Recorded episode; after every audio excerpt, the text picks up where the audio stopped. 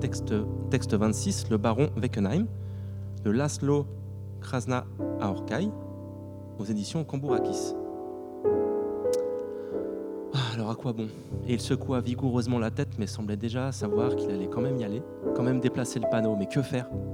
Il était complètement désemparé. La veille à 17h03, alors que le jour déclinait, il avait espéré que tout ça allait euh, finir par s'arrêter, mais pas du tout. La nuit était tombée.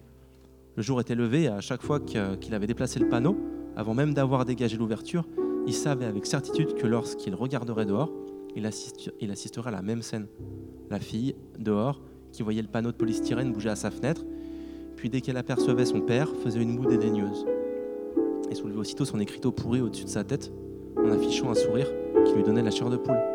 Car ce sourire lui faisait savoir qu'il allait perdre, c'est pourquoi il se concentra encore un instant dans la sécurité de son abri contre l'extérieur, mais il ne put résister très longtemps car aucun bruit ne lui parvenait.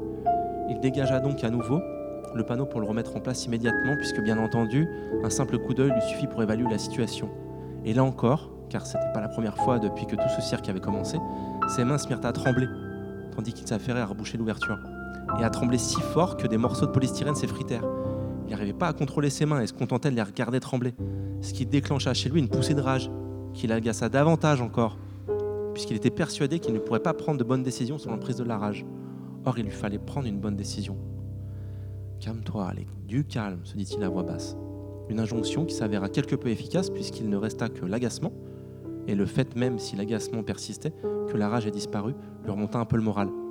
C'est donc, c'est donc dans cet état d'esprit qu'il revint à la question pourquoi cela se passait-il?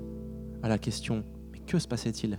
Il connaissait naturellement la réponse, il n'y avait rien de nouveau de ce côté-là, il avait de plus en plus de mal à se maîtriser.